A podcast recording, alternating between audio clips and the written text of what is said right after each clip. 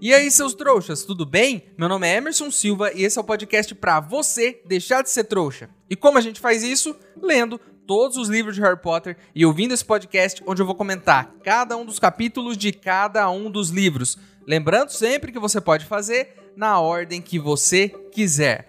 Hoje vamos comentar o capítulo 8 de A Ordem da Fênix, a audiência. Mas antes, no último episódio do podcast, no bloco final, eu fiz uma pergunta para vocês. E eu perguntei: se você pudesse apresentar um objeto trouxa para o Sr. Weasley, que objeto seria? A Thaís Milani respondeu: Acho que um videogame. O Sr. Weasley iria amar alguns jogos, tipo os do Kinect. Ótima ideia, Thaís. Imagine só o Sr. Weasley tentando entender o conceito complicado de um videogame. Agora imagine ele tentando jogar. Eu veria um programa só disso só do Sr. Weasley jogando jogos e reagindo a eles. A Ana Paula Pádua disse que apresentaria filmes cheios de efeitos especiais, para ele não entender nada e querer maratonar tudo, e assistir Netflix, Disney Plus e tudo mais. Aí você ia ferrar com o Sr. Weasley, Ana. Ele tá cheio de filho para criar. Imagine ter que pagar todos esses streamings ao mesmo tempo. Não tem orçamento bruxo e nem trouxa que aguente tudo isso. A Jéssica Pereira do Nascimento disse que apresentaria aquelas mamadeirinhas de boneca, que vem cheia de leite, mas quando você coloca na boca da boneca, o leite some. Para ele ver que trouxas também sabem fazer magia. Isso realmente é mágico, Jéssica. Melhor que isso, só aquela boneca que também faz xixi.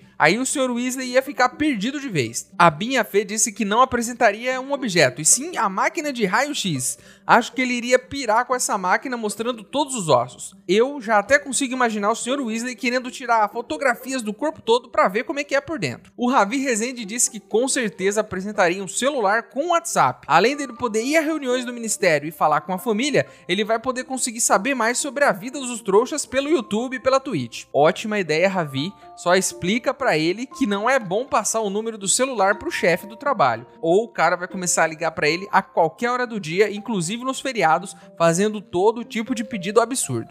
Ótimas ideias, pessoal, e eu gostaria de acrescentar mais uma aqui. Eu apresentaria para o Sr. Weasley este podcast, porque só assim ele descobriria como é difícil a vida de um trouxa e perceberia o quanto a gente sofre por não poder usar magia o tempo todo que nem ele. Bora então para nossa temível audiência? Eu tô com o coração na mão aqui pelo nosso menino Harry, mas eu tenho fé de que ele vai sair dessa. Então, bora pro episódio de hoje pra gente descobrir de vez o que vai acontecer.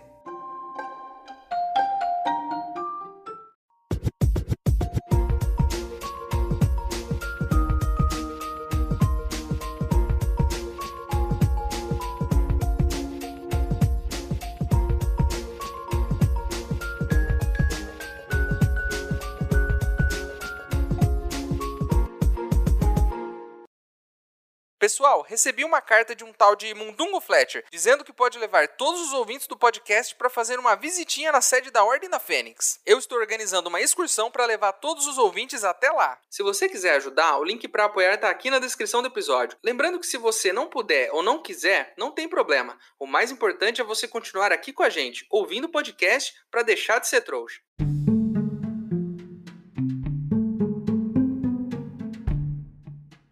Recapitulando aqui rapidinho. Fomos para o trabalho do Sr. Weasley, descemos para baixo da terra, literalmente, e o Sr. Weasley jogou o menino Harry dentro da sala de audiência sozinho. Deu um tapa na cabeça dele e falou: Se vira aí, menino.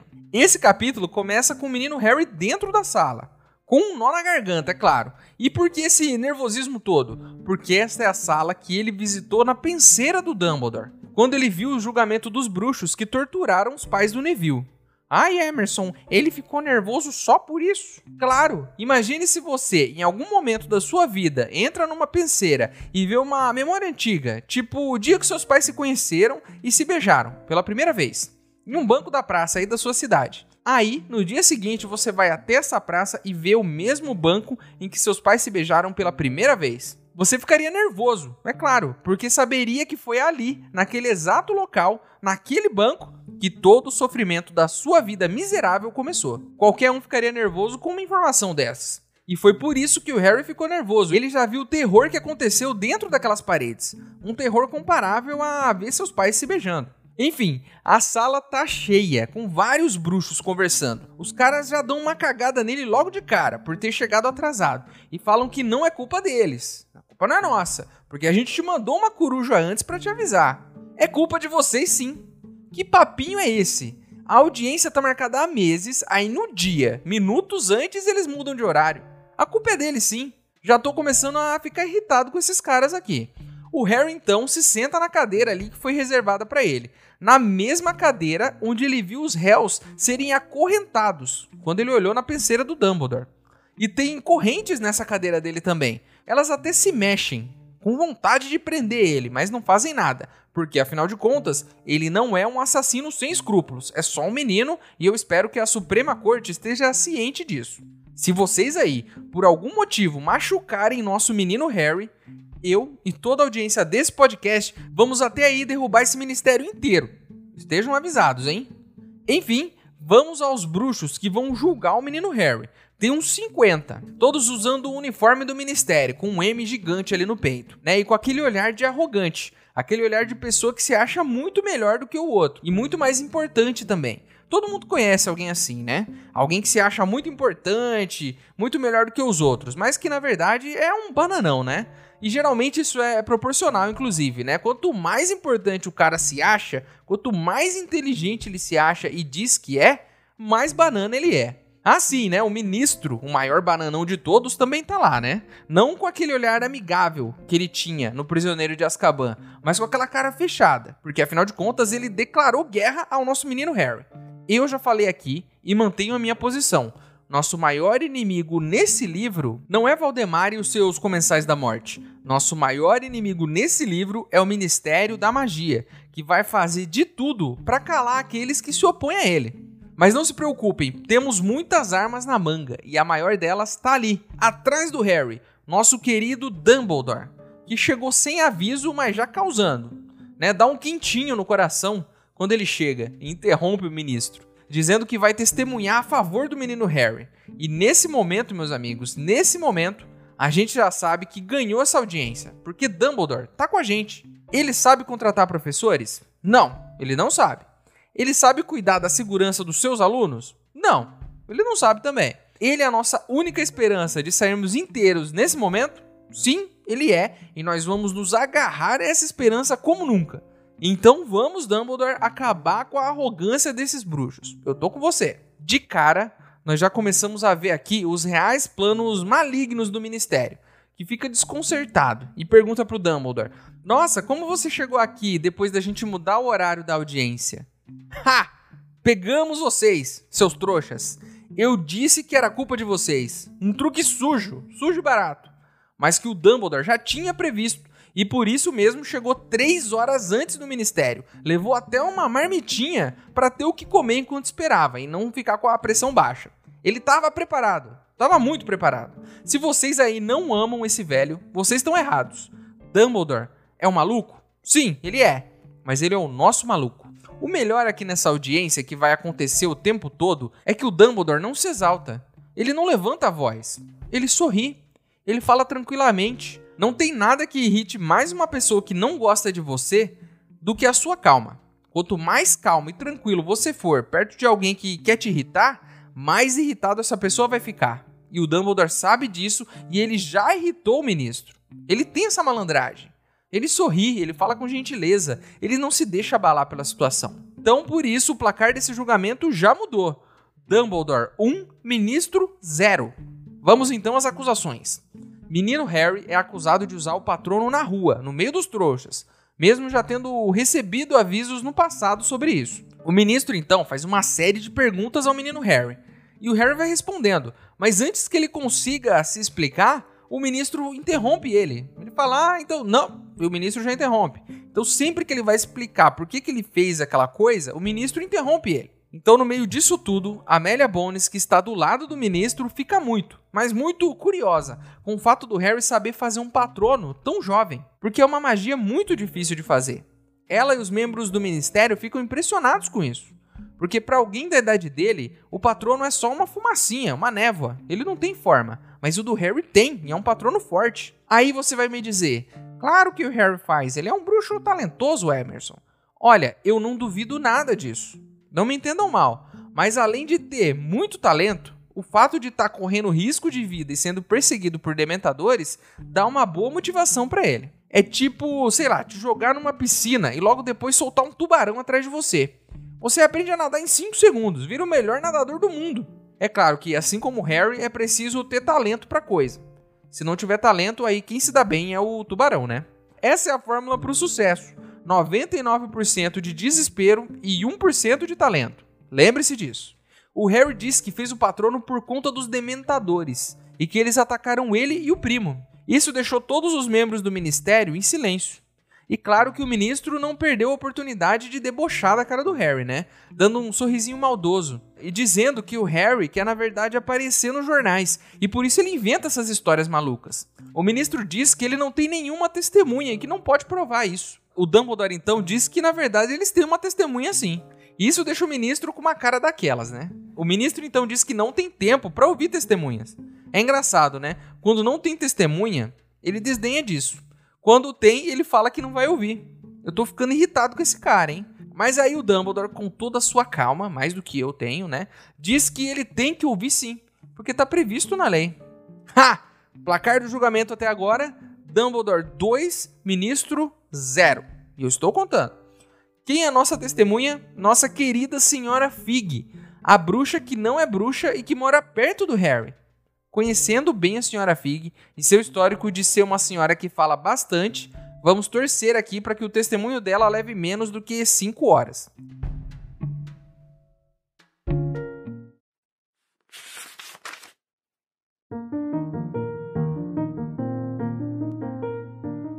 Eu tinha saído para comprar comida para os gatos, na loja da esquina, no fim da Alameda das Glicindas, por volta das 9 horas, na noite de 2 de agosto. Tagarelou a senhora Fig sem pestanejar, como se tivesse decorado o que estava dizendo. Então ouvi uma perturbação, na travessa entre o Lago das Magnólias e a Alameda das Glicindas. Quando me aproximei da entrada da travessa, vi dementadores correndo. Correndo? perguntou Madame Bones, rispidamente. Dementadores não correm, deslizam. Foi isso que eu quis dizer, corrigiu Sra. Fig rapidamente, manchas rosadas surgindo em suas bochechas murchas deslizando pela travessa em direção ao que me pareceram dois garotos. Que aparência tinham? perguntou Madame Bones, apertando os olhos de modo que o contorno do monóculo desapareceu sob sua carne. Bem, era um bem grande e o outro um tanto magricela. Não, não, disse Madame Bones impaciente. Os dementadores, descreva-os. Ah, disse Senhora Fig, o rubor subindo-lhe agora pelo pescoço. Eram grandes, grandes e usavam capas.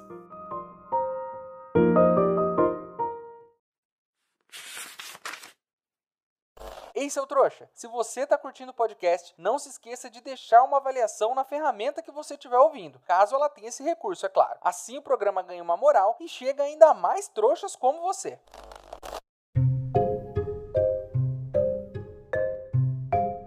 A Amélia Bones diz que não tem registro nenhum de mais nenhum bruxo naquele bairro. Então a senhora Fig diz que ela é uma bruxa abortada. Olha, a gente já sabe o que é um aborto, que é um bruxo que nasceu sem poderes, como Filch mas ela é uma bruxa abortada. Eu não me lembro da gente ter visto algum caso assim no passado. Me corrijam se eu estiver errado. Mas me parece que esse é um conceito novo. E eu suspeito aqui de que uma bruxa abortada é alguém que tem magia, mas que foi expulsa da comunidade bruxa. Como estão ameaçando fazer com o Harry aqui, né? De quebrar a varinha dele de proibir ele de fazer magia, de ir pra escola e tudo mais. Seria isso uma bruxa abortada? Ou estou errado? A conclusão mais óbvia para mim é essa, né? Porque senão ela diria que é um aborto. Sei lá. Enfim, vamos em frente. O ministro começa com aquela velha tática dos tribunais, tentar desacreditar a testemunha. E ele faz isso perguntando se bruxos abortados podem ver dementadores. Ela diz que sim. Então começa a contar a história dela. Lembram que eu disse que a senhora Fig fala demais? Então, é isso que ela faz. Ao invés de contar o que aconteceu, ela diz que acordou naquela manhã, que comeu panqueca, que regou as plantas, que foi alimentar os gatos, que viu que não tinha ração, então ela pegou um chapéu, saiu de casa, foi até a loja de ração. Ela vai contando a vida toda dela, né? Existe no mundo pessoas que não sabem resumir histórias, como a minha mãe, por exemplo, a minha avó. Elas precisam contar tudo que aconteceu desde a hora em que elas acordaram até chegar no assunto que elas queriam falar. Tudo certo, problema nenhum ser uma dessas pessoas. Mas se você não for, tome cuidado antes de puxar papo com alguém assim. Leva um lanche porque a conversa vai demorar. Então, ela explica sobre os dementadores. Diz que eles apareceram por lá, que eles estavam correndo, que é estranho, né? E que eles usavam capas. Essa coisa toda. Meio esquisito, né? Esse depoimento dela, mas tá valendo, já que é a única testemunha que a gente tem.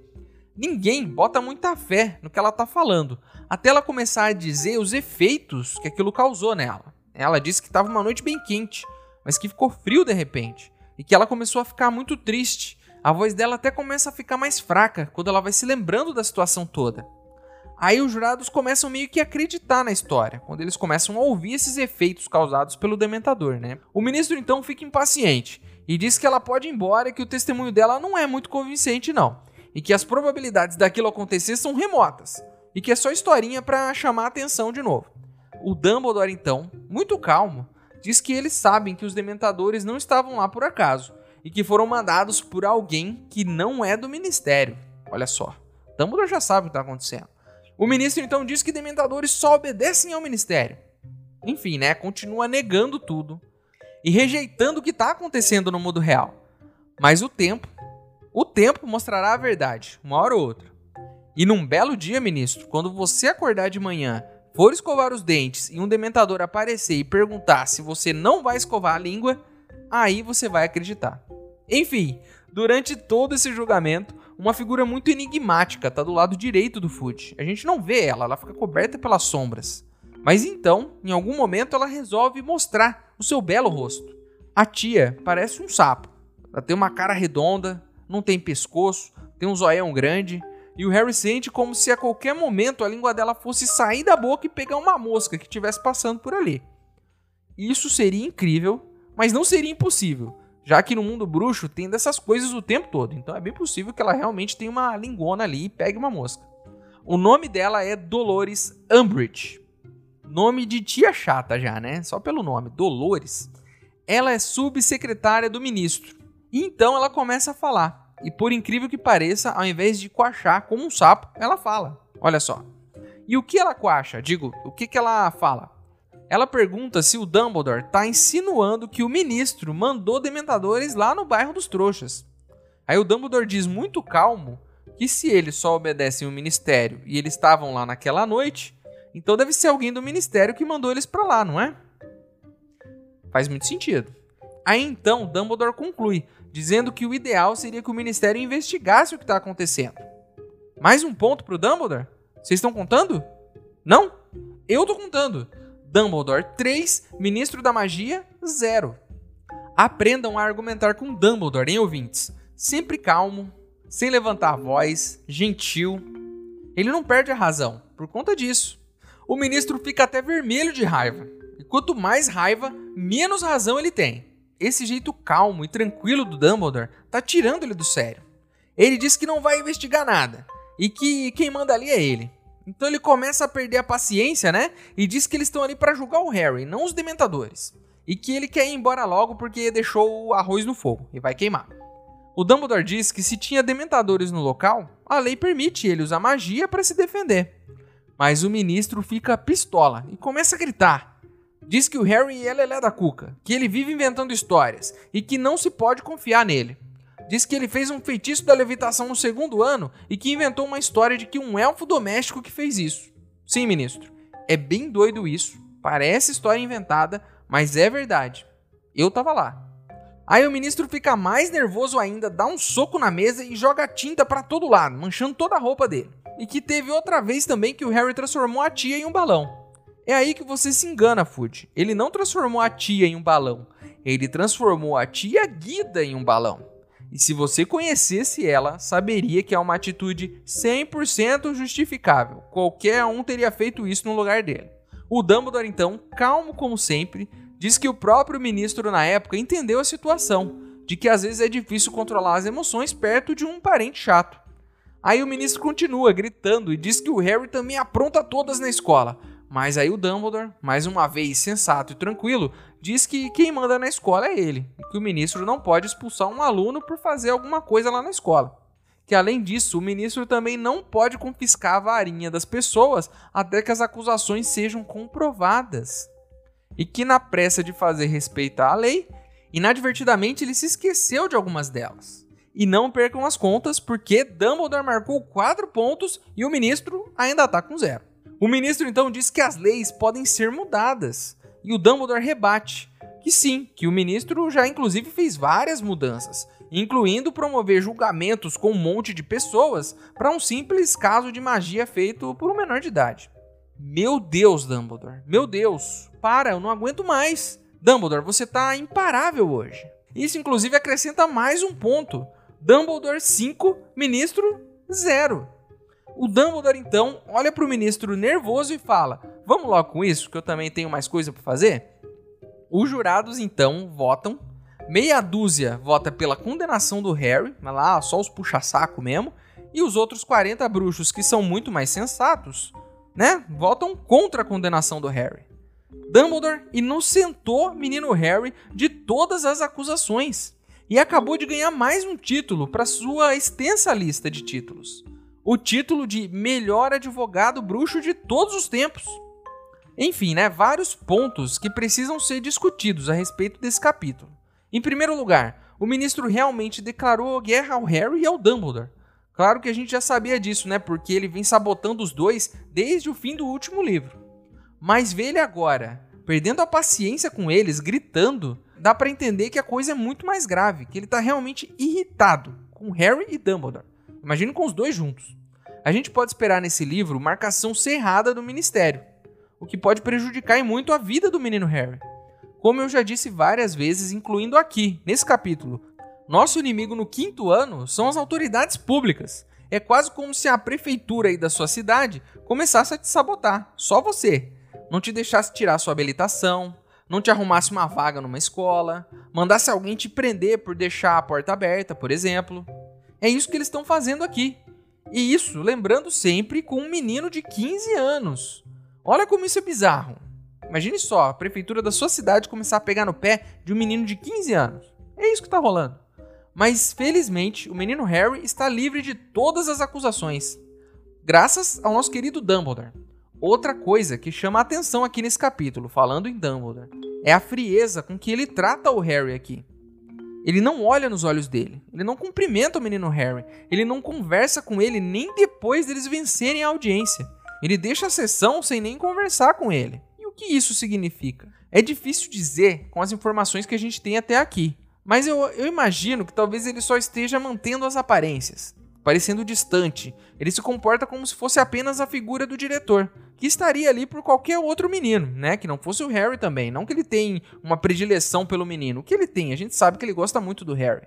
Talvez assim, se comportando dessa forma meio distante, o ministério não ache que eles são próximos e assim leva o julgamento mais a sério. Eu acho que é uma boa teoria, né?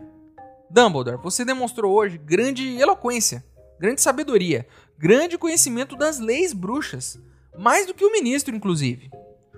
Onde estava tudo isso no ano passado? Onde estava tudo isso quando você obrigou um menino de 14 anos a competir em um torneio mortal, para o qual ele não tinha se inscrito? Onde estava toda essa habilidade como advogado? Dumbledore, a gente adora você. Você é um cara incrível, é o nosso velhinho favorito. Mas continua sendo, em parte, responsável por todas as mazelas que têm acontecido na vida desse menino nos últimos quatro anos. E eu tô de olho em você, cara.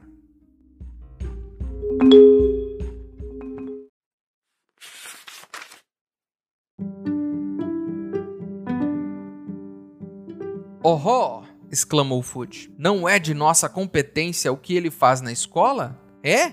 É o que você pensa. O ministério não tem o poder de expulsar alunos de Hogwarts, Cornélio, como lembrei a você na noite de 2 de agosto, disse Dumbledore. Tampouco tem o direito de confiscar varinhas até que as acusações tenham sido comprovadas, tal como lembrei a você na mesma noite. Na sua admirável pressa de garantir o respeito à lei, você parece, inadvertidamente tenho certeza, ter se esquecido algumas delas. As leis podem ser mudadas, respondeu Fudge com ferocidade. Claro que podem, disse Dumbledore inclinando a cabeça. E sem dúvida, parece que você está fazendo muitas mudanças, Cornélio. Por quê? Nas poucas semanas desde que foi convidado a deixar a Suprema Corte dos Bruxos, já se tornou normal promover um julgamento criminal para tratar de um simples caso de magia praticada por menor.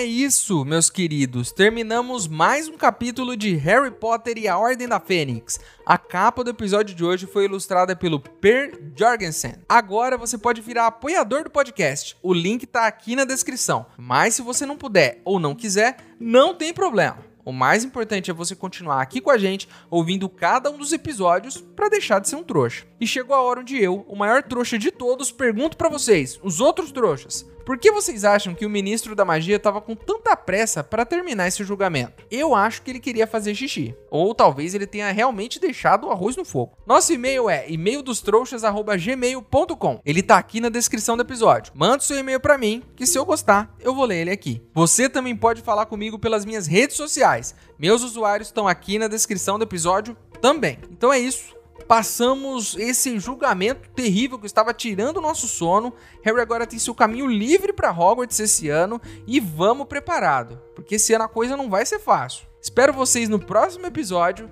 Meu nome é Emerson Silva e esse é o podcast para você deixar de ser trouxa. Tchau.